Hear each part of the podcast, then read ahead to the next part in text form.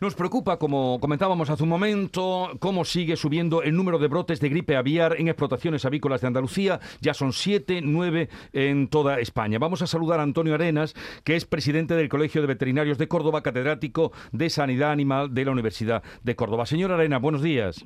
Hola, buenos días. Eh, el, contagio de la gripe aviar, eh, ¿hasta dónde puede llegar con esta situación que tenemos? ¿Es muy contagiosa?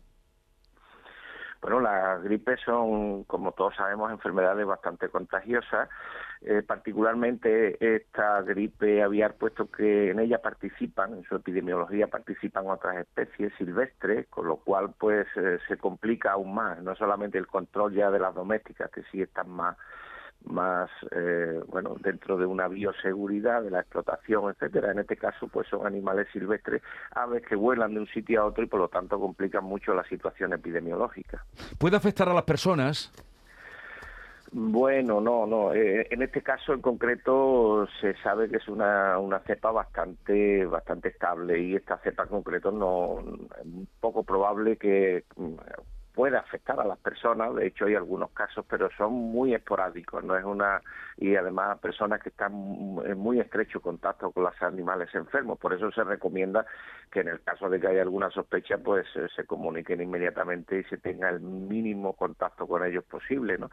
Pero eh, como digamos como una eh, cepa que pudiera expandirse de una manera fácil entre la población no no es probable. Otra cosa es que recombine con otras como han hecho en otras ocasiones, pero eso también es otro, eh, bueno, efecto poco probable, ¿no? Sí, señora Arena, ¿qué tal? Buenos días. Eh, mm, usted dice que no hay peligro, bueno, salvo que haya un contacto estrecho, digamos, con algún animal contagiado o algún eh, animal muerto, ¿no? En el en el campo, pero mm, total tranquilidad si se consume, ¿no? Algún tipo de producto relacionado con alguno de estos animales infectados.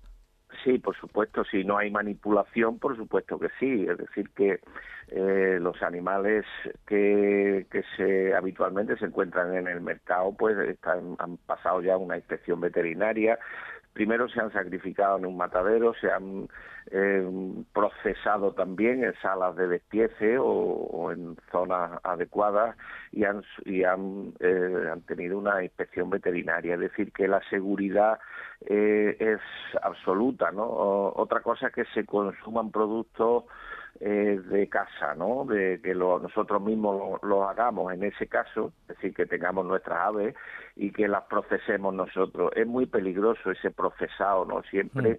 Eh, que no se tengan unas mínimas medidas de protección, ¿vale? Por lo tanto, se desaconseja absolutamente en la actualidad que en zonas de riesgo, pues eh, la gente consuma sus propios y, y, y avíe, como se dice habitualmente, sus propios animales, ¿no? Es preferible hacer el consumo de por las vías comerciales habituales. Bueno, Antonio Arenas, presidente del Colegio Veterinario de Córdoba, gracias por estar con nosotros. Un saludo y buenos días. Gracias, gracias a vosotros. Adiós.